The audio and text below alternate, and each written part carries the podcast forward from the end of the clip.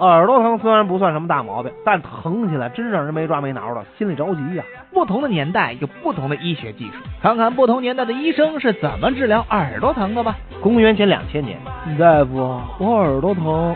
嗯，好吧，把这个树根吃下去就好了。公元前一千年，大夫，我耳朵疼。吃树根儿是不信上帝。来，我们祈祷吧。公元一八五零年，大夫，我耳朵疼。祈祷是迷信。来，喝了这瓶药水儿。公元一九四零年，大夫，我耳疼。哎呀，那种药水那骗人的！来来来，来吃这种药片儿。公元一九八五年，大夫，我耳朵疼。那种药片儿疗效低，来吃这种抗生素吧。公元两千年，大夫，我耳朵疼。哎呀，那种抗生素是人造的。来来来，吃这种天然的树 根儿吧。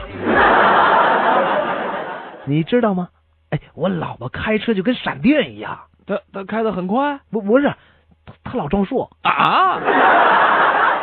我有三张电影票，只有你我的今晚更加美丽。